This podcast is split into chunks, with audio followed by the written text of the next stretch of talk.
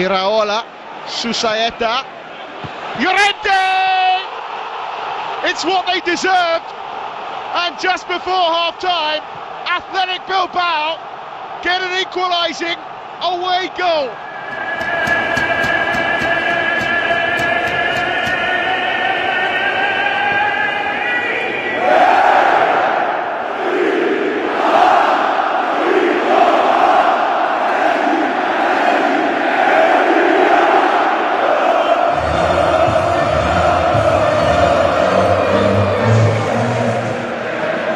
Kick over the top to Marcos!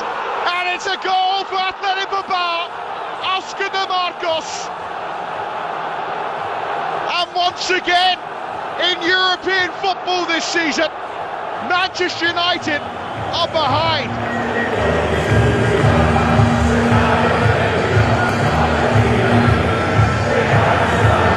Marcos, what a save again by De Gea! Munai!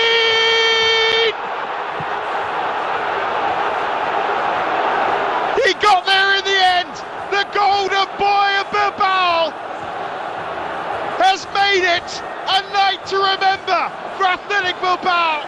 The arguments will go on whether the free kick should have been given. But at last, after knocking and knocking on the door, and what a night for Athletic Bilbao.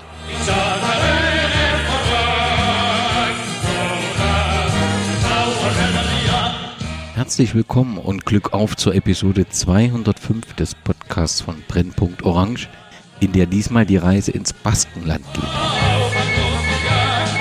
Der Athletikclub aus Bilbao ist mit seiner 125-jährigen Geschichte eine Institution sowohl im spanischen als auch im europäischen Fußball. Seit der Gründung der Primera Division 1928 ist er ununterbrochen erstklassig.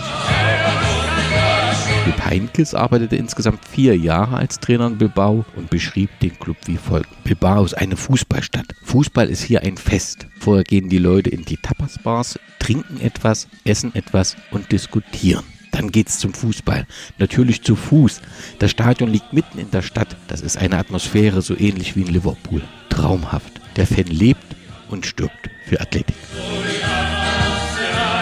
Der Club Athletik Bilbao setzt auf eine lokale Identität und steht für eine sehr enge Verbindung zwischen Verein und Fans. Seit mehr als 100 Jahren werden ausschließlich Spieler mit baskischen Wurzeln eingesetzt. Dieses Konzept macht den Club einzigartig. Nun liefert ein besonderes Buch, in dessen Zentrum die Menschen dieses einzigartigen Clubs stehen, ein sehr unterhaltsames Vereinsporträt. Der in der Region lebende Autor beschreibt Philosophie, Geschichte und natürlich die größten Spiele des Vereins. Und heute stellt Dirk den 125 Jahre alten Athletikclub aus Bilbao im Podcast vor. Herzlich willkommen. Ja, hallo, freut mich auch. Jahrgang 1980 habe ich gefunden und als Heimatort Burghorst. Ist das korrekt? Das ist so korrekt, ja. Korrekterweise eigentlich Steinfurt, Borghorst. Also Borghorst ist ein Stadtteil der Stadt Steinfurt. Und wo liegt Borghorst? Entschuldige die Frage. Äh, das liegt im schönen Münsterland, ähm, etwa 25 Kilometer nordwestlich von Münster in Westfalen. Also kurz vor der niederländischen Grenze. Und du bist, wenn ich das richtig gefunden habe, mit dem Fußball groß geworden und hattest auch bei Preußen Borghorst offensichtlich eine gute Position. Du warst Stürmer? Nee, Stürmer nicht. Ich habe in der Abwehr gespielt. Äh, damals hat man das noch Vorstopper genannt oder auch mal so ein bisschen Libero. Den gibt es ja heutzutage auch gar nicht mehr. Äh, ja, ja, genau. Also ich habe sehr früh angefangen mit dem Fußballspielen mit fünf Jahren und habe auch die komplette Jugend durchgespielt, immer beim gleichen Verein, Preußen Borkos. Den gibt es jetzt gar nicht mehr, der ist gerade fusioniert. Und äh, ja, aber ohne große Ambitionen. Also ganz schlecht war ich nicht. Ich habe mal ein bisschen Kreisauswahl auch gespielt und sowas, aber irgendwann wurde dann, äh, wurden dann andere Themen interessanter und in den Senioren habe ich dann quasi gar nicht mehr gespielt, habe dann mit dem Studium angefangen in Heidelberg und dann war das beendet. Aber die Nähe zum Münster liegt ja irgendwie nahe, dass da irgendwie eine Assoziation zu den Preußen dort war? Oder hast du dein Fußballherz gar nicht so verloren in Deutschland? Äh, ja, doch, schon, aber Preußen Münster, ja, das habe ich so ein bisschen verfolgt. Anfang der 90er, als sie mal kurzzeitig in der zweiten Liga waren. Äh, ich habe viel Verwandtschaft aus dem äh, Emsland und äh, SV Meppen-Fans und da gab es da mal so ein paar Derbys, da war ich dann vor Ort, das war alles noch relativ rau damals in den 90ern, ganz interessant. Aber ähm, ich bin eigentlich von Haus aus Gladbach-Fan, so eine Familientradition, ähm, die ich ein bisschen vernachlässige, dadurch, dass ich jetzt einfach zu weit weg bin von dem Ganzen auch. Also ich habe schon lange kein ganzes Spiel mehr gesehen und im Stadion war ich schon Ewigkeiten nicht mehr. Du sprichst an, du lebst jetzt in Spanien. Ich nehme an, das ist berufsbedingt. Nee, das ist es eigentlich familienbedingt. Ich äh, wohne hier im Heimatort meiner Frau. Es war früher mal berufsbedingt, dann habe ich meine heutige Frau kennengelernt und wir sind vor einigen Jahren wieder hier hingezogen, nachdem wir sieben Jahre auch in Deutschland gelebt hatten. Und da stellt sich zwangsläufig die Frage, hast du dann das Fußballherz an den Athletikclub verloren oder gehört deinem Herzen ein anderem Verein? Also äh, der Athletikclub ähm, ist jetzt ein bisschen mehr berufliches Interesse oder nebenberufliches Interesse, sagen wir mal. Also der wächst mir immer mehr ans Herz, aber äh, ich stürze mich nicht von der Brücke, wenn die verlieren oder so. Was man generell nicht machen sollte für einen Club, aber äh, du verstehst, was ich damit sagen will. Ähm, richtig Fan bin ich eigentlich nur vom CD Mirandes. Das ist unser Heimatverein hier in dem kleinen Ort, wo ich lebe. Das ist 80 Kilometer südlich von Bilbao ähm, kleiner Ort mit etwa 36.000 Einwohnern und wir sind hier mit einem sehr netten kleinen Zweitligisten gesegnet und äh, da bin ich Kleinstaktionär und äh, Dauerkartenbesitzer und natürlich immer vor Ort im Stadion. Gibt es einen gravierenden Unterschied zwischen dem Fußball in Spanien und in, in Deutschland, der dir auffällt? Oder ist das letztendlich überall ähnlich? Insgesamt, was den Fußball betrifft, also es gibt natürlich einen Haufen Unterschiede. Das Spiel ist sicherlich mehr oder weniger das gleiche. Die Stadionerfahrung ist bestimmt eine etwas andere. Also wenn ich dran denke, wenn wir, natürlich hatte ich ja eh einen Anfahrtweg, wenn ich damals mal nach Gladbach gefahren bin, zum Bökelberg noch, aber da geht man einfach auch viel, viel früher ins Stadion und trinkt nochmal vielleicht ein Bierchen oder so. Das ist hier in Spanien gar nicht so. Also normalerweise geht man da fünf Minuten vor Anpfiff los, wenn man so nah am Stadion wohnt wie ich, kommt dann mit dem Pfiff rein oder äh, die letzten Freunde auch in, in der 15. Spielminute ähm, guckt sich dann das Spiel an. Das Bierchen fällt eh aus, ist nämlich alkoholfrei und ähm, ja, äh, ist die ganze Erfahrung et etwas anders als in Deutschland, würde ich sagen.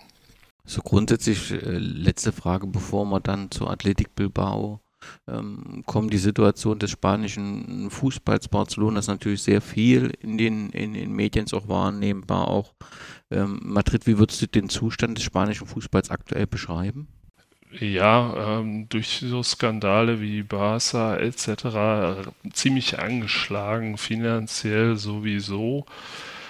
Ähm, Zuschauer ist auch immer schwierig, sehr wilde Anstoßzeiten, montags 21 Uhr und äh, zur Mittagszeit, also das 14, 16 Uhr Spiele, die werden hier ganz schlecht angenommen, also sehr Zuschauer unfreundlich, TV-freundlich. Ähm, und äh, ja, hat dadurch natürlich ziemlich viel an Attraktivität äh, eingebüßt und sehr fixiert auf die beiden Vereine Real und Barcelona. Das ist ein bisschen schade, weil die Liga auch einiges anderes zu bieten hat. Von daher äh, ist mir streckenweise auch die zweite Liga hier in Spanien wirklich lieber, weil die sehr ausgeglichen ist und interessant, auch ein paar Traditionsvereine drin und äh, das gefällt mir dann teilweise etwas besser als die erste Liga. Das kann ich gut nachvollziehen. Lass uns äh, zur Athletik Bilbao kommen, aber so richtig offensichtlich ist mir jetzt noch nicht geworden, wie dein Kontakt ähm, dazu ähm, entstanden ist. Ist es die regionale Nähe und diese Besonderheit dieses Clubs, auf die du aufmerksam geworden bist? Oder was hat letztendlich dazu geführt, dass du dich so intensiv mit diesem Verein beschäftigst? Ja, die, also die regionale Nähe äh, spielt auch eine Rolle mit Sicherheit. Und natürlich, dass das ein besonderer Verein ist, äh, kann ich beides bestätigen. Aber so, so zum ersten Mal in Kontakt gekommen mit dem Club bin ich eigentlich, als ich zuerst hierher gezogen bin. Das war 2005 da bin ich nach Vitoria-Gasteiz gezogen, das ist die Hauptstadt des Baskenlandes hier. Und da habe ich in der WG zusammen gewohnt mit einem ähm, glühenden Athletik-Fan und äh, glühenden Anhänger der baskischen Unabhängigkeit, mit dem ich wunderbar über alles diskutieren konnte, von Politik bis Sport. Und da habe ich das das erste Mal so ein bisschen mitbekommen, wie wichtig der Club eigentlich hier für die Region ist was da den Leuten bedeutet.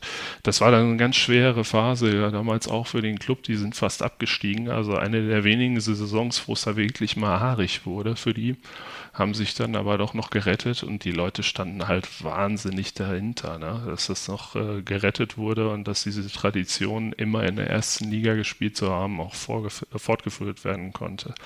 Das war so ein bisschen der erste Kontakt. Ich habe es dann danach die Jahre einigermaßen aus den Augen verloren, auch immer mit so einem halben Auge noch drauf geguckt, was die so machen. Und bin dann eigentlich erst in der Pandemie wieder wirklich aufmerksam geworden auf den Club. Und zwar dadurch, dass der äh, Tomás Ondarra, das ist ein ähm, ehemaliges Vorstandsmitglied und der ist ein ganz bekannter Zeichner hier in Spanien. Der hat angefangen, äh, während des ersten Lockdowns jeden Tag ein äh, Jahr der Clubgeschichte in einer Zeichnung zu malen und äh, hat das dann online gestellt da habe ich das erste Mal gesehen, äh, wie unglaublich erfolgreich der Verein eigentlich in den Anfängen war und was für interessante Geschichten der Club eigentlich so bietet. Geschichte und Geschichten. Also ich als jemand, der schreibt, finde natürlich die Geschichten dann unheimlich interessant. Und daher kam dann äh, im Endeffekt auch die Idee für das Buch. Ich nehme an, du wirst es bestätigen. Als Außenstehender, wenn man sich so informiert, nimmt man wahr, dass das Vereinsmuseum im Stadion etwas ganz Besonderes sein muss, was es auf jeden Fall zu besuchen gilt, wenn man in Bilbao ist. Da wird das heute leider nicht schaffen, aber kannst du uns ein wenig zu den Anfängen des Vereins mitnehmen? Wann und durch wen wurde Athletik gegründet und ähm, wie war die Situation allgemein in Bilbao zu dieser Zeit? Hm.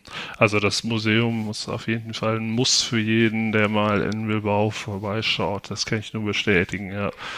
Äh, wie sah es aus damals in Bilbao? Also die Stadt boomte äh, schon seit zwei oder drei Jahrzehnten durch die Hochhöfen, die Eisenhütten, äh, die Werften. Die Stadt hat Zugang zum Meer über den Fluss. Es war natürlich ideal, dass sich die Industrie da ausbreiten konnte zu der Zeit die Einwohnerzahl explodierte. Ähm, mit diesem ganzen industriellen und wirtschaftlichen Wohlstand ähm, konnten sich natürlich da einige Leute auch erlauben, ihre Sprösslinge dann an die guten Universitäten zu schicken, in Großbritannien zum Beispiel, und die kamen dann in Kontakt mit dem Fußball, der da ja schon relativ populär war. Andersrum kamen auch wieder relativ viele Engländer nach Bilbao, haben äh, da ihr Know-how mitgebracht und äh, ihre Geschäfte getätigt in den neuen Industrien. Da. Äh, Im Endeffekt ging dann äh, eine Person konkret hin, Juan Astorquia hieß der gute Mann, ähm, der hat dann mit seinen Kumpels gedacht, ist irgendwie äh, nur Gymnastik machen, immer ist mir ein bisschen zu langweilig. Jetzt lass uns mal ein bisschen kicken, wie ich das in Manchester kennengelernt habe, da wo ich, studiert, wo ich studiert habe. Und ähm, dann haben die 1898, also dieses Jahr vor 125 Jahren, den Athletikclub gegründet. Und dann muss es doch irgendeine Verbindung zu Atletico Madrid geben. Kannst du uns die Geschichte dahinter erklären? Ja, ähm, Atletico Madrid hieß früher auch Athletic Madrid, äh, viele, viele Jahre lang. Äh, Athletic Madrid wurde von baskischen äh, Studenten in Madrid gegründet und ist äh, anfänglich eine Filiale des Athletic Club aus Bilbao gewesen. Und deshalb haben die auch unter anderem bis heute eigentlich quasi identische Trikots an. Wie ist die Beziehung beider Vereine heute? Äh, schwer zu sagen. Also wir hatten gerade, ähm, ich hätte jetzt fast Derby gesagt, ja, das Aufeinandertreffen der beiden Clubs, äh, Filiale und Gründerclub, äh, jetzt im 125. Jubiläumsjahr in äh, Madrid bei Atletico Madrid. Und da hat der Verein eine tolle Geste gehabt hat dem Athletikclub aus Bilbao das Heimtrikot überlassen. Also äh, Atletico hat dann mit dem Auswärtstrikot zu Hause gespielt, um, um so den, den Gründerclub zu ehren. Natürlich eine feine Geste. Ansonsten äh, sind sich die Fans jetzt nicht so besonders grün sage ich mal vorsichtig. Da haben dann Fans in den sozialen Medien auch gesagt, es ist ja sehr schön, dass unser Verein da mit seinem Heimtrikot spielen kann, aber mir wäre eigentlich lieber, wenn ich da mal mit meinem Athletik Athletikclub Bilbao Trikot auf die Tribüne gehen kann, ohne beleidigt zu werden. Also da ist trotzdem Stimmung untereinander, aber natürlich ist das natürlich eine besondere Geste und zeigt, was das für ein besonderer Verein ist, Athletik Bilbao für eine besondere Geschichte. Eine wichtige Rolle ähm, aus meiner Sicht, das weiß ich nicht, ob du das bestehen kannst, scheint offensichtlich diese Zeit vor dem spanischen äh, Bürgerkrieg zu sein, wo ein Schwerpunkt auf diese baskischen Werte und Traditionen gelegt wird und wo auch Verein und Politik sehr nah beieinander waren. Und ähm, das ist auch so eine Zeit, wo diese enge Verbindung von Verein und Politik geprägt wurde. Kannst du das so bestätigen? Also ich sehe jetzt nicht unbedingt die Keimzelle da, aber es ist jetzt auch nicht ein Thema, mit dem ich mich jetzt wirklich in der Tiefe beschäftigt habe.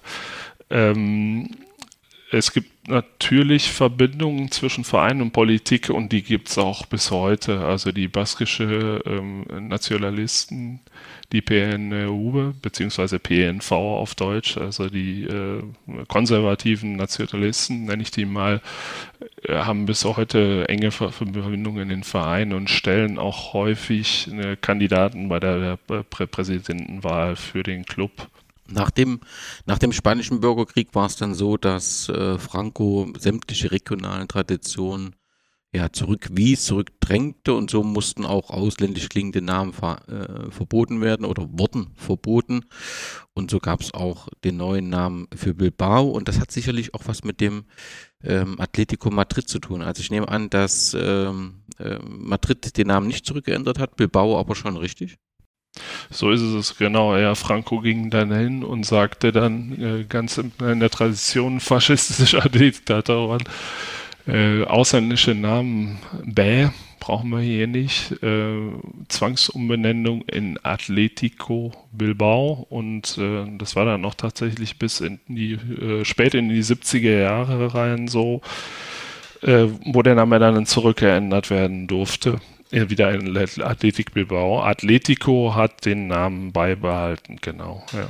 76 ist deswegen besonders ja, weil äh, dort das ist das Jahr des von Frankos tot und danach gab es im Prinzip ein Spiel von Bilbao und San Sebastian, was in vielen Medien, wenn man so liest, was eine besondere Symbolkraft haben muss, weil dort die baskische Flagge wiederverwendet wurde und das muss so eine Art Befreiung gewesen werden.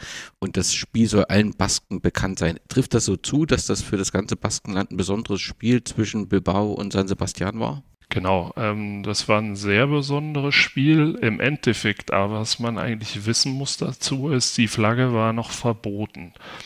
Und äh, das Besondere daran war, dass die beiden Kapitäne der Mannschaften die äh, Flagge aufs Feld geführt haben. Die Initiative ging damals aus von Real Sociedad, also aus San Sebastian der Kapitän, Cortabarria hieß der damals, äh, der hat sich da an José Ángel Iribar, ein Kapitän von Athletik, gewandt und hat gesagt, wir müssen was machen. Wir haben eine Flagge reingeschmuggelt, wir führen die aufs Feld und legen die dann in den Mittelkreis. Äh, Iribar hat das mit seinen Kollegen gesprochen und die haben gesagt, okay, das machen wir. Und dann gibt es halt dieses sehr berühmte Foto hier in Spanien und vielleicht auch darüber hinaus etwas, dass die beiden Kapitäne mit der noch verbotenen äh, baskischen Flagge der Icurinia einlaufen und die der niederlegen. Das war natürlich ein wahnsinniges Zeichen damals, zu zeigen, hier sind wir. Na, wir beiden halten zusammen, wir sind alle Basken und äh, wir stehen allem gegenüber, was jetzt aus Madrid noch kommen kann.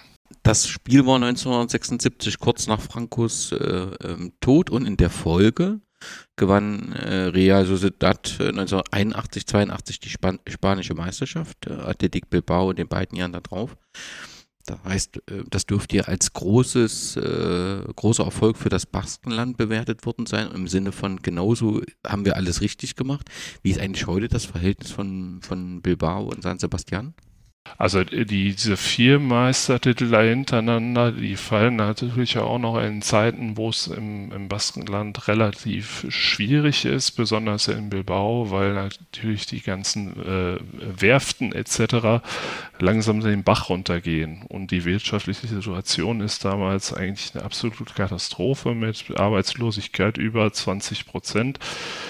Und äh, da war das natürlich toll für die Leute, da hintereinander auch noch die Meisterschaften dann feiern zu können, als äh, um dem Ganzen ein bisschen zu entfliehen. Das war für die Leute natürlich auch extrem wichtig.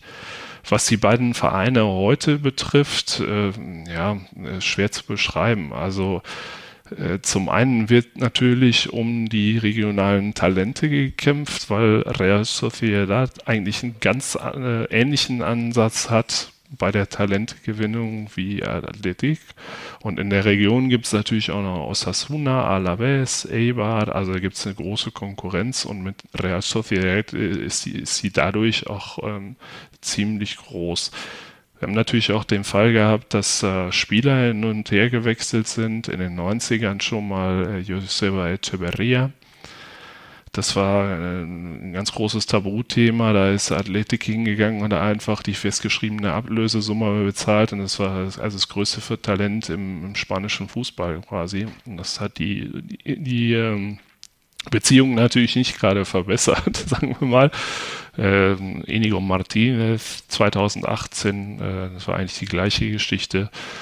Von daher äh, pendelt die Beziehung vielleicht immer so ein bisschen zwischen baskischer Verbrüderung und dann äh, Verärgerung über solche Geschichten und ähm, was von der Seite Athletik in Richtung San Sebastian vielleicht so ein bisschen gibt, ist auch der Neid, dass äh, man in San Sebastian etwas erfolgreicher ist die letzten Jahre und wiederum andersrum von San Sebastian nach Bilbao etwas, ein kleines bisschen Neid vielleicht auf die Philosophie und dass man sie bis heute durchzieht, wirklich nur auf die baskischen Spieler zu setzen.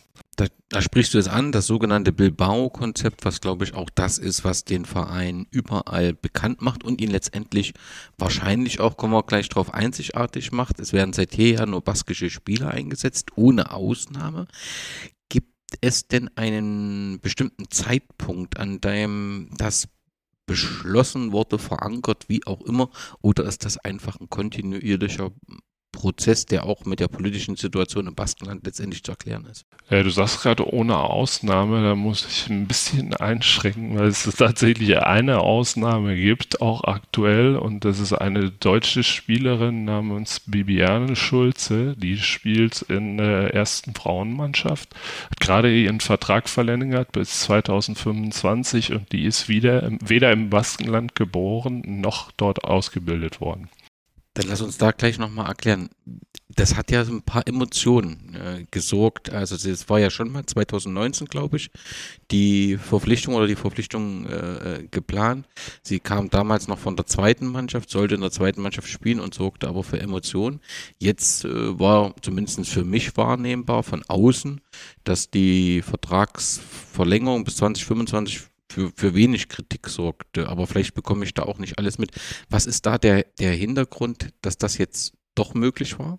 Der Hintergrund ist, dass äh, der letzte Präsident, es ist, hat jetzt einen Wechsel gegeben im Sommer, es gibt einen neuen Präsidenten. Der Präsident davor hat äh, entschieden, äh, die Bibiane passt in unsere Philosophie äh, durch ihre Familiengeschichte. Die Mutter ist Baskin aus der Nähe von Bilbao Ihr ähm, Urgroßonkel, wenn ich mich nicht täusche, war ein bekannter Spieler in den 20er Jahren bei äh, Athletik und ähm, sie ist halt immer Athletik-Fan gewesen. Ne? Also wie man dann scherzhaft so sagt, in Athletik Bettwäsche geschlafen, aber das ist bei der tatsächlich so. Und da gibt es auch Fotos von, die werden natürlich gerne in Social Media jetzt wieder rausgekramt, so, ähm, 10, 11 Jahre mit einem Trikot an und sowas.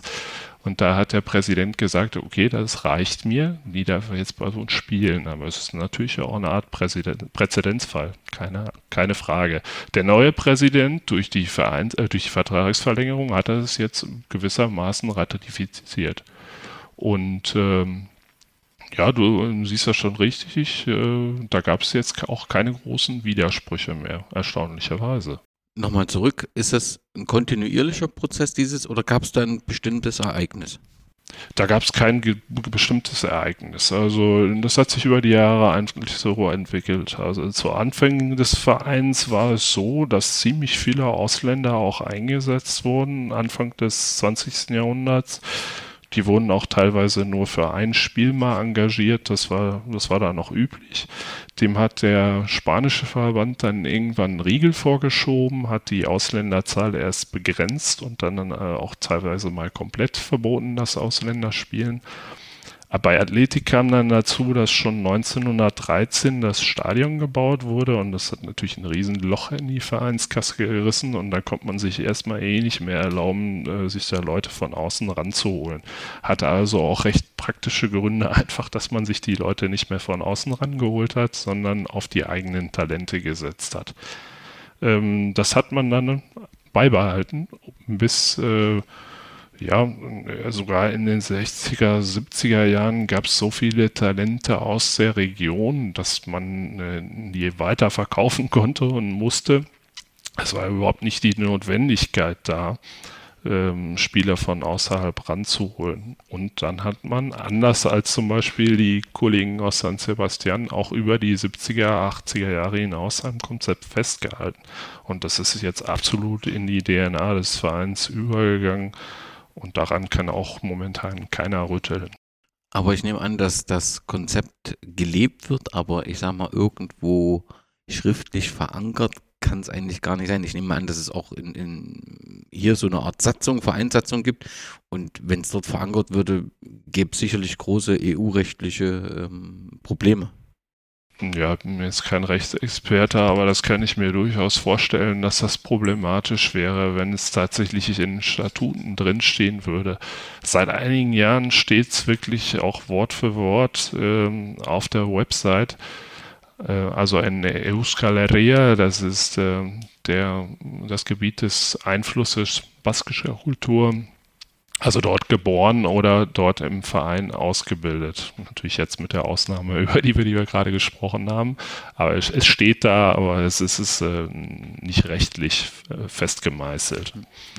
Also letztendlich bestätigst du ja auch mit dem aktuellen Beispiel, dass es in der Auslegung des Konzepts immer mal unterschiedliche Sichtweisen gab und es mal strengere und weniger strengere Auslegungen gab. Aber am Grundsatz hält man fest. Vor einiger Zeit hat äh, in Deutschland der TUS Halter, ich glaube aktuell Oberligist, mal erklärt, dass er dem Beispiel Bilbaos folgen will und im Prinzip freiwillig regionale äh, Spieler äh, einsetzen will und verpflichten will. Wie einzigartig ist denn eigentlich dieses Konzept? Du hast ja auf dem Gesicht gesagt, dass San Sebastian auch eine Zeit lang das äh, so umsetzen wollte. Weißt du, ob es noch andere Vereine gibt, die sich freiwillig so beschränken? Also erstmal TUS Haltern, äh, ich, ich komme selbst aus der Region. Ich find, fand das damals schon einigermaßen, da habe ich mich noch gar nicht so viel mit dem Verein äh, befasst, mit Athletik. Fand ich schon einigermaßen schräg, jetzt hinzugehen und zu sagen, ich kopiere jetzt konkret einen Verein. Ähm, ich glaube, es steckt so viel mehr dahinter, Athletik zu sein, als die, die Jugendarbeit. Na klar kann ich jetzt hingehen und sagen, ich nehme jetzt nur Spieler aus meiner Region, finde ich ein tolles Konzept. Aber um Athletik zu kopieren, braucht es mehr.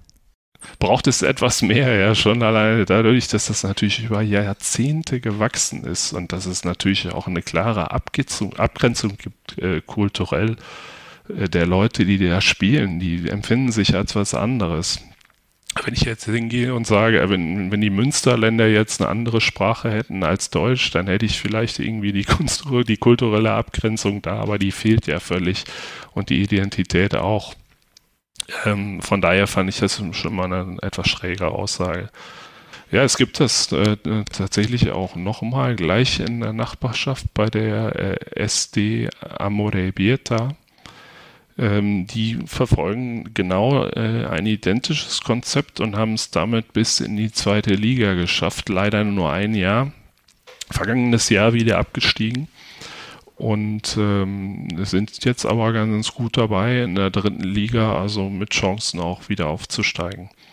Ähm, ansonsten wüsste ich jetzt nicht, dass ein, irgendein anderer Verein das so konsequent durchgezogen hätte. wir beschreiben ja dieses Konzept durchweg positiv oder schwingt, das schwingt auf jeden Fall mit. Aber natürlich kann man auch argumentieren, dass dieser, dieser Vorrang des Baskischen eben auch eine Ausgrenzung der anderen bedeutet und dass man das durchaus politisch auch kritisch bewerten kann. Passiert das auch?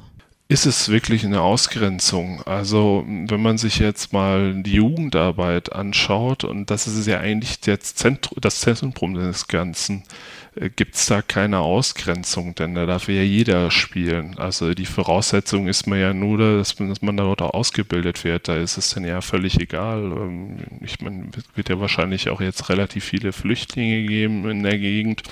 Vielleicht sehen wir in ein paar Jahren jemanden aus der Ukraine oder aus Syrien oder wie auch immer bei Athletik spielen. Also auf Jugendebene gibt es diese Ausgrenzung ja nicht. Ähm, das bezieht sich ja schon mehr auf die Profis und da ist es einfach eine, eine Wahl des Clubs zu sagen, okay, wir setzen jetzt nur auf Leute, die hier geboren sind oder hier ausgebildet wurden. Äh, die Frage ist natürlich, äh, da sind dann Leute dabei wie äh, Ander Herrera, der ist jetzt gerade von Paris Saint-Germain ja wiedergekommen der ist mehr oder weniger zufällig in Bilbao geboren worden und fällt halt, halt damit unter die, unter die Philosophie und darf spielen. Also nichts gegen Ander Herrera, ist ein super Typ, der liebt den Verein und alles fantastisch, aber der, der, der ist genauso viel Baske wie ich, also gar nicht im Prinzip. Ja. Äh, ähm, möchte man äh, auf solche Leute zugreifen oder dann lieber auf so Leute wie Bibiane Schulze, die zwar nicht da geboren sind, aber ein ganz anderes Empfinden für die Kultur haben vielleicht. Ne?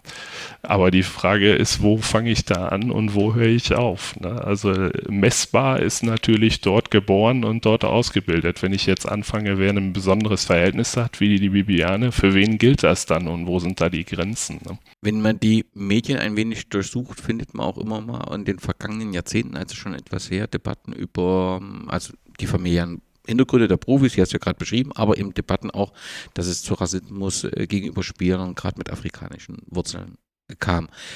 Offensichtlich, so scheint es, wenn man jetzt die Mädchen, äh, die Medien durchsucht, hat sich die Situation etwas äh, verändert. Ja, ist das so? Kannst du das bestätigen? Und welchen Anteil hat diese besondere äh, Geschichte von Iñaki Williams, dass er wirklich ein, ein, ein herausragende, herausragender Spieler ist mit einer herausragenden Geschichte? Mhm. Also, äh, wenn ich natürlich so eine Philosophie verfolge, dann, dann, öffne ich natürlich auch solchen Debatten die Türen. Das ist ja keine Frage. Ähm, in den 50er Jahren gab es schon mal den Fall des Miguel Jones, beschreibe ich auch in dem, in dem Buch, bei dem man noch nie so genau wusste. Also der war in Äquatorialguinea, glaube ich, geboren, also ein dunkelhäutiger Spieler äh, absolute Granate. Er ist dann zu Atletico Madrid gegangen, weil er bei Athletic, obwohl er in Bilbao ausgebildet wurde und äh, auch in der Region aufgewachsen, aber eben nicht geboren war, ähm, wurde nicht genommen. Da gab es immer mal Spekulationen. In 50er Jahren will ich es auch nicht ausschließen, dass da tatsächlich was dran gewesen ist und der ist nie zu Athletik gekommen. Ähm, wir haben jetzt noch den Fall, der ist etwas neuer, von äh, Jonas Ramalho. Das ist, der ist, glaube ich, brasilianischer Herkunft. Der spielt jetzt beim Malaga. Der ist auch nicht zum Zuge gekommen bei Athletik, auch ein dunkelhäutiger Spieler, aber ähm, man weiß auch nicht so genau, was dahinter steckt. Ich sag mal, Deppen gibt es natürlich leider überall. Ähm, aber ob das jetzt da irgendwie strukturell was damit zu tun haben, wäre ich, wäre ich vorsichtig, zumal der Spieler, wie gesagt, spielt auch in Malaga jetzt gegen einen Abstieg in der zweiten Liga. Vielleicht hat auch die Leistung eigentlich äh, einfach nicht gereicht. Äh, ja, Iñaki Williams ist natürlich seit vielen Jahren jetzt schon dabei. Die Eltern sind äh, aus Ghana oder einer aus Ghana, einer aus einem anderen Land, habe ich jetzt nicht mehr genau im Kopf. Und sein kleiner Bruder natürlich auch, Nico Williams, spanischer Nationalspieler sogar. Also Iñaki spielt jetzt für Ghana, hat er sich entschieden, hat auch bei der WM mitgespielt. Der kleine Bruder Nico, der ist ja erst 20, äh, toller Dribbler auf der Außenbahn. Und die beiden sind natürlich extrem wichtig, auch äh, für viele Jugendliche, die in der äh, Region auch leben, eingewandert sind und dann jetzt sehen und denken, Mensch, der sieht so aus wie ich und der spielt bei Athletik und das ist natürlich für Verein, Spieler und Region eine wunderbare Sache, keine Frage. Jupp Heynckes hat die Nachwuchsarbeit in Bilbao als innovativ und sehr inhaltsvoll bezeichnet. Ich glaube, du hast das auch schon gesagt, dass das des, der Schwerpunkt und, und das Fund des, des Clubs ist. Ähm, ist die Nachwuchsarbeit ähm, das, das Rezept für diesen Erfolg, dass man seit der Gründung der spanischen Liga immer noch erstklassig ist? Absolut, ja. Also man hat ja schon vor über 50 Jahren das Nachwuchsleistungszentrum gegründet. Das war absolut äh, wegweisend damals in Spanien. Und ähm, wenn dann mal Spieler verkauft wurden für viel Geld, gehen die Millionen eigentlich immer komplett in die Nachwuchsarbeit. Also wir hatten das ja in den letzten Jahren und im letzten Jahrzehnt. Äh, Kipper, der Torwart, der zu Chelsea gegangen ist für 80 Millionen, da wurde quasi das komplette Geld in die Jugendarbeit gesteckt, genauso wie bei Javi Martinez, der damals zu Bayern ging. Es gibt noch andere Beispiele und äh, also die Trainingsanlagen und so weiter, es ist einfach absolut äh, State of the Art. Ähm, die Betreuung ist unglaublich äh, eng. Viele Trainer äh, gehen da auch in die angeschlossenen Vereine, ähm, die dann etwas auf niedrigerem Niveau spielen. Und äh, die Betreuung ist einfach sehr, sehr, sehr intensiv, was die, äh, was die Spieler betrifft. Vielleicht ein Blick in das Stadion. Wir haben schon gesagt, dort gibt es ein, ein Museum, was auf jeden Fall einen Besuch wert ist. Ähm, aber kannst du vielleicht über die Spielstätte des Vereins berichten? Du hast gesagt, 2013 äh, äh, fertiggestellt. Gibt es was Besonderes, was dieses Stadion ausmacht und, und wie, viel, wie groß ist das Fassungsvermögen? Also das Stadion ähm, wurde gebaut 1913 und dann 2013 quasi an gleicher Stelle komplett neu gebaut. Es wurde aus baulichen Gründen dann einmal um 90 Grad gedreht, die ganze Spielstätte und etwas nach hinten versetzt. Da haben wir natürlich dann jetzt den Fall, dass es immer noch an der gleichen Stelle steht seit Ewigkeiten. Das ist natürlich erstmal was Schönes für die Tradition etc. Und ähm, dass wir natürlich ein hochmodernes Stadion haben, das aber trotzdem noch wie ein Fußballstadion aussieht und nicht äh, ja, wie eine Einkaufsmall oder irgendwie sowas. Also es ist ein, ein reines Fußballstadion, schöne steile Ringe, äh, Fassungsvermögen etwas über 50.000. Ähm, Top-Stimmung, super Publikum, ähm, das auch mal im Gegner applaudiert, wenn was gelingt und das insgesamt als sehr, sehr fair gilt.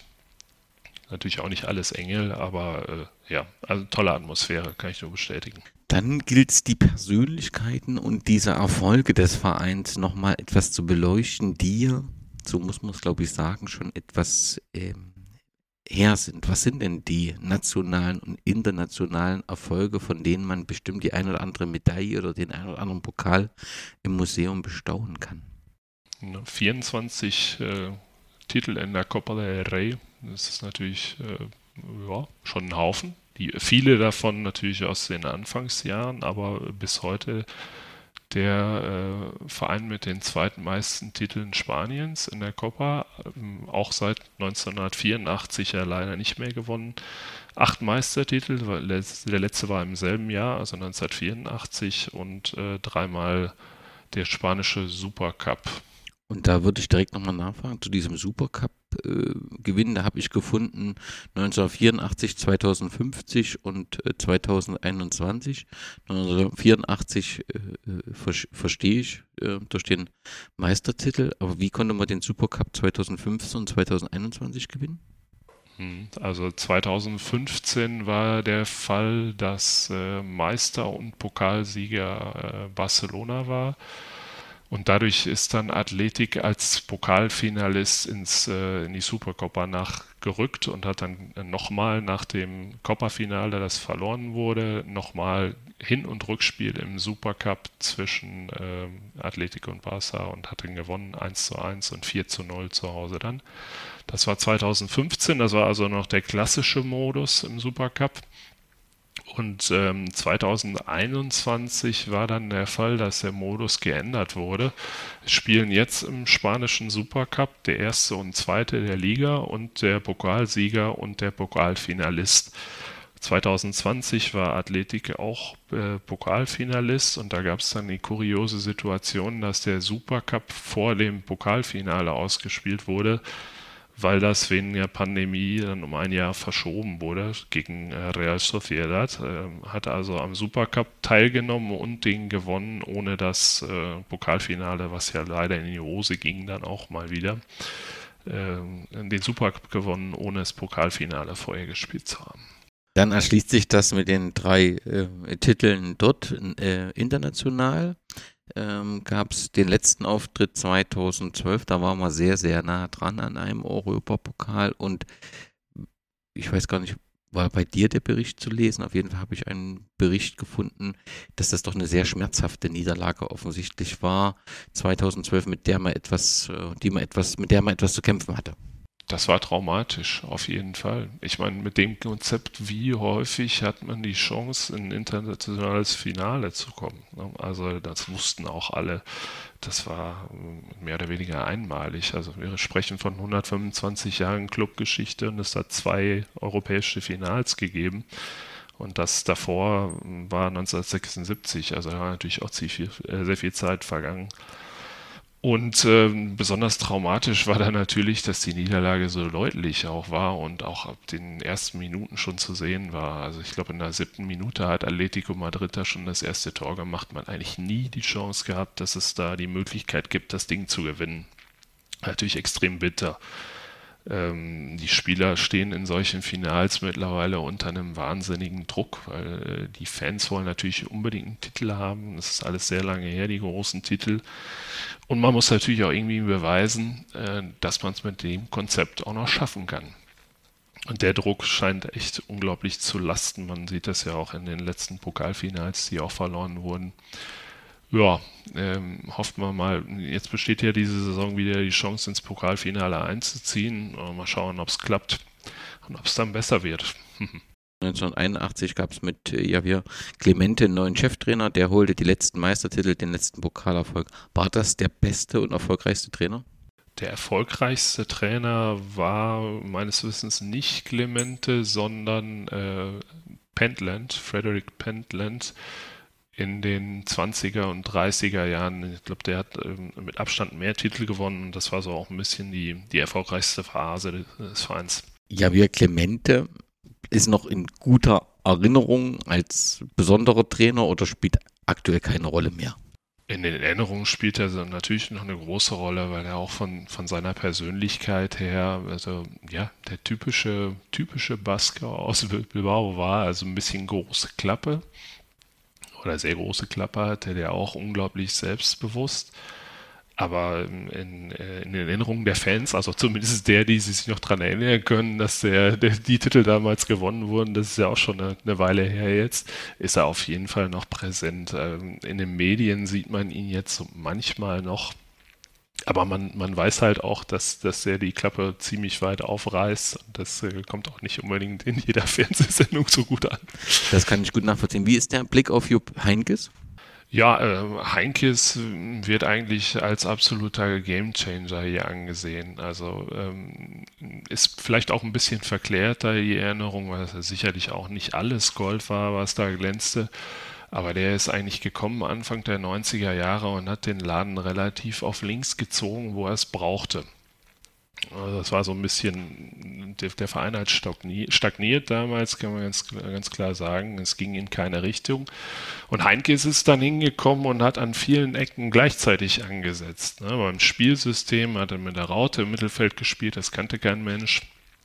Und äh, war damit erfolgreich, ist aber auch an die Infrastruktur des Vereins reingegangen, hat modernisiert, ähm, hat sich sehr stark mit den Leuten vor Ort beschäftigt und das ist sehr, sehr gut angekommen. Und er hat natürlich auch Erfolg gehabt. Also ist im zweiten Jahr dann in den UEFA Cup eingezogen und hat danach ja sofort den Verein dann wieder verlassen und kam dann zehn, knapp zehn Jahre später nochmal wieder. Ne? Genau. Der äh, Jupp Heynckes hat 2017 der, in einem Interview mit Elf Freund erklärt, ich hatte damals einen Dolmetscher, der hat mir gesagt, eins musst du wissen, du darfst dich nie politisch äußern, nie. Darin habe ich mich auch gehalten. Nun war das natürlich, als er da war, eine besondere Situation. Es gab die Organisation ETA noch und es gab viele Opfer, letztendlich auch äh, durch die Verantwortung äh, der Regierung. Also gab es ja auf mehreren Seiten Opfer und viel Leid. Ist die Situation heute eine andere? Also kannst du heute politisch äußern, was du willst, oder musst du trotzdem aufpassen? Ähm, auch damals konnte man politisch sagen, was man wollte, aber vielleicht nicht in der Position eines Jupp Heynckes. Ähm, auch das ist heute, ja, ich, wenn ich mir jetzt mal vorstelle, der Cheftrainer würde jetzt hingehen und sich da, äh, was die baskische Unabhängigkeit auf irgendeine Seite schlagen. Das wäre sicherlich auch problematisch. Aber die ganze Thematik ist natürlich nicht mehr so da, wie sie äh, zu Heinkes Zeiten da war. Also das war wirklich noch eine, eine heiße ETA-Zeit, viele Anschläge, ähm, große Probleme auch im Umgang von Seiten des Clubs damit. Man hat sich immer komplett raushalten wollen. Und das ist natürlich auch eine problematische Position. Äh, dann hat er gesagt, ein Präsident sagte mal, das Stadion ist der letzte Hort des Friedens. Daran hat man sich immer so ein bisschen gehalten. Also es sollten alle kommen können zum, Football, zum Fußball und sich, äh, ja, sich in Frieden fühlen, aber hm, haben natürlich viele Leute auch gesagt, jetzt geht mal wenigstens hin und sagt, Gewalt geht nicht oder sowas. Ich habe gefunden, dass Athletik eine der letzten Mannschaften im europäischen Fußball war, die ohne Sponsor auf, Trik äh, auf, dem Trikot spielten. Stimmt das? Und wenn ja, wann wurde dann die Philosophie und warum aufgegeben? Warum ist wahrscheinlich klar, aber wann wurde sie aufgegeben? Warum ist leider klar, genau, ja. Äh, das Geld musste irgendwo herkommen. 2005 ähm, wurde zum ersten Mal mit einem Brustsponsor gespielt. Ähm, das war aber damals noch touristischer Natur. Da stand dann Euskadi, also Baskenland drauf. Ähm, war auch, glaube ich, gerade eine Europacup-Saison. Da wollte man dann Touristen anziehen. Dann drei äh, Jahre später, glaube ich, kam dann der erste wirklich kommerzielle Sponsor, äh, eine Erdölgesellschaft aus, aus Bilbao. Und äh, mittlerweile ist es eine Bank, also es ist auch die Kutscher Bank, das ist erst der zweite offizielle Brustsponsor überhaupt. Ähm, äh, was jetzt gerade frisch der Fall ist, dass man jetzt erstmal diese Saison unter dem neuen Präsidenten einen Rückensponsor bekommen. Ähm, das war auch erstmal dann jetzt eine Firma auf dem Trikot, die nicht aus der Region ist. Digi steht jetzt hinten unter der Nummer, das ist ein Äh, Telekommunikationsanbieter äh, mit rumänischem Herrschaft. Ursprung, wenn ich mich nicht täusche. Das war natürlich schon mal ein ziemlicher Tabubruch jetzt, wurde auch relativ viel darüber diskutiert. Lass uns zu deinem Buch äh, kommen. Du hast jetzt schon erklärt, warum du zu einem Buch kommst, also die Initialzündung äh, äh, zumindest. Das heißt, du hast dieses Buch auch in Pandemiezeiten auf jeden Fall begonnen. Ja, ein bisschen spät. Ja, gut, Pandemiezeiten, die haben sich ja leider sehr lange gezogen. Aber ja, irgendwann 2021 habe ich damit begonnen, ja. Die Erarbeitung, Interviews mit äh, dem Umfeld, Recherche in Bibliotheken, die klassischen Dinge? Ja, genau, kann man so. Äh, es war natürlich auch durch die Pandemie ein bisschen begrenzt, die ganze Angelegenheit. Ich war häufig in Bilbao, im Museum, im Stadion, in äh, Lefama, das ist die äh, Nachwuchsakademie, war ich vor Ort auch mal einen Tag, bin da sehr nett betreut worden und durfte mich mit Leuten unterhalten. Und natürlich äh, Recherche, Bücher, Internet. Es gibt unglaublich viel Literatur auf Spanisch über den Club, äh, auf Deutsch bislang noch gar nichts, jetzt schon. Gibt es eigentlich so viele Bücher über spanische Clubs auf Deutsch? Mir ist gar nicht so viel im Bewusstsein, aber ich habe auch noch nicht so geguckt. Auf jeden Fall ist das schon was Besonderes. Zu Bilbao gab es bisher noch keins, aber auch sonst gibt es relativ wenig, oder?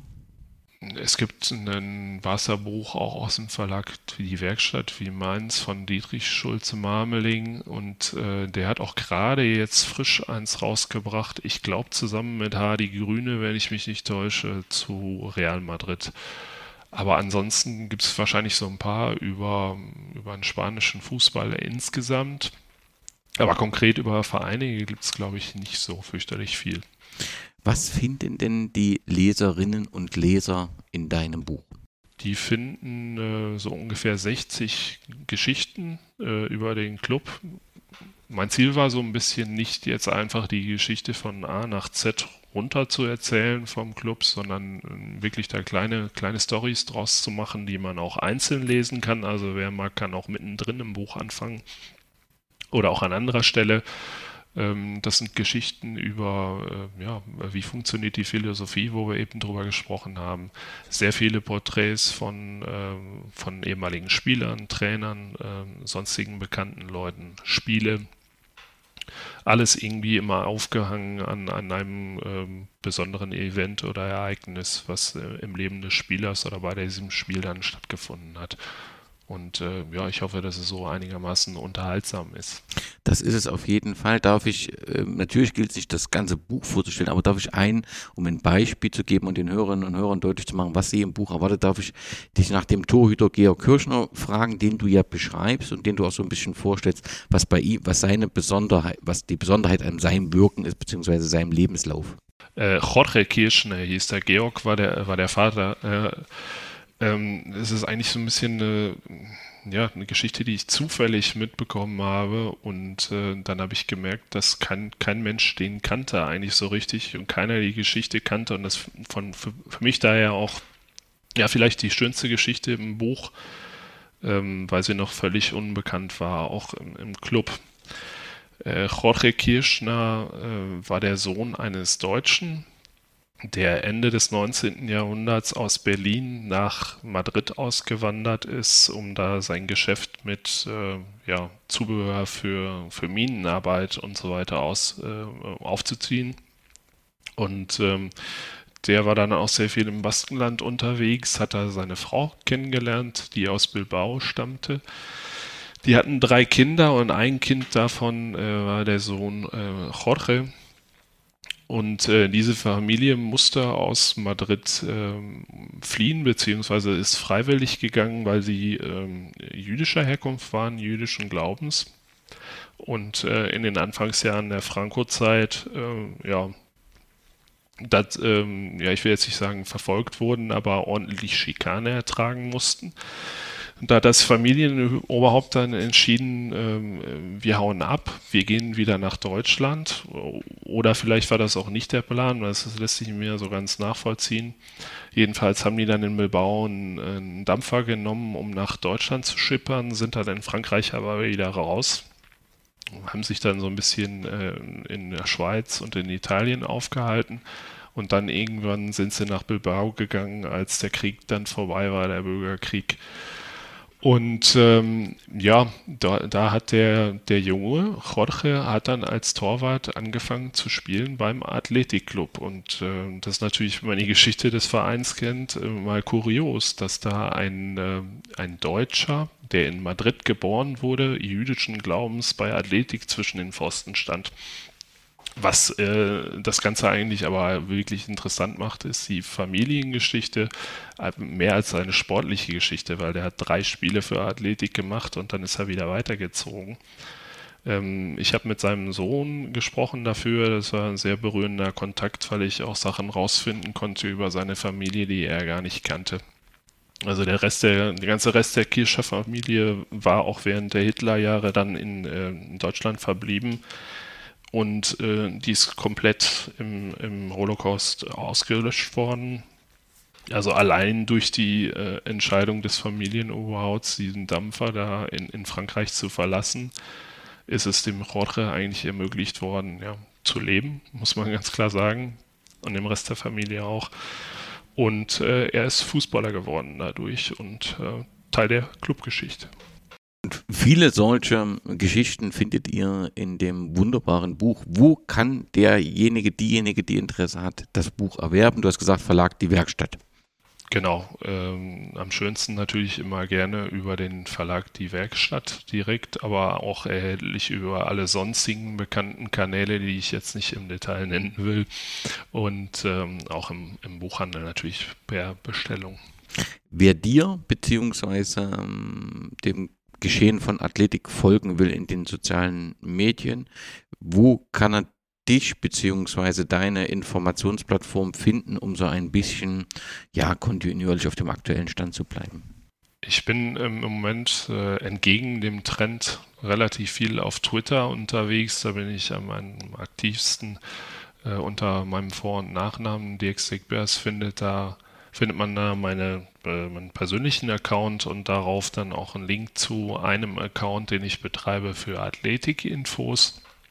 Der heißt äh, Athletic Club Alemanes. Äh, Alemanes heißt auf Deutsch äh, in, in baskischer Sprache.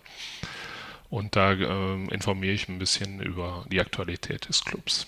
Und dazu gilt auch die letzte Frage. Wie ist denn die aktuelle sportliche Situation?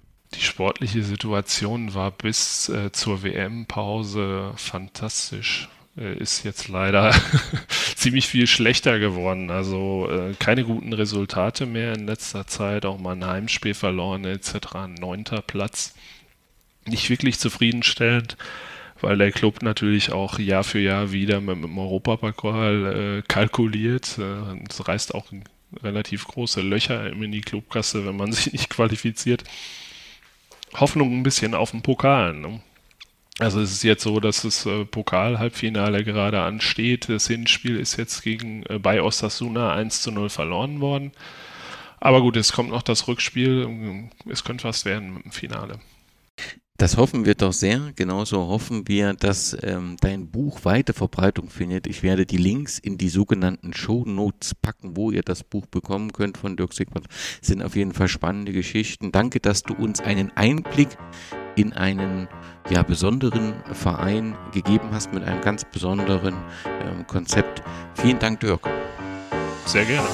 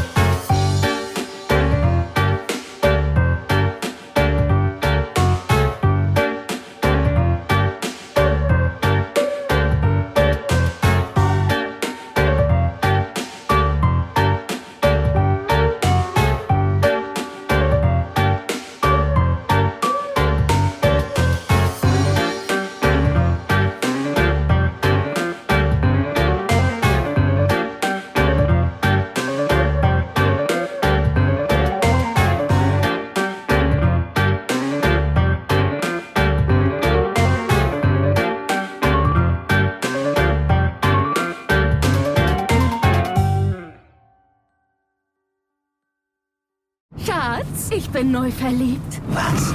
Da drüben. Das ist er. Aber das ist ein Auto. Ja, eben. Mit ihm habe ich alles richtig gemacht. Wunschauto einfach kaufen, verkaufen oder leasen. Bei Autoscout24. Alles richtig gemacht. Wie baut man eine harmonische Beziehung zu seinem Hund auf? Puh, gar nicht so leicht. Und deshalb frage ich nach, wie es anderen Hundeeltern gelingt, beziehungsweise wie die daran arbeiten.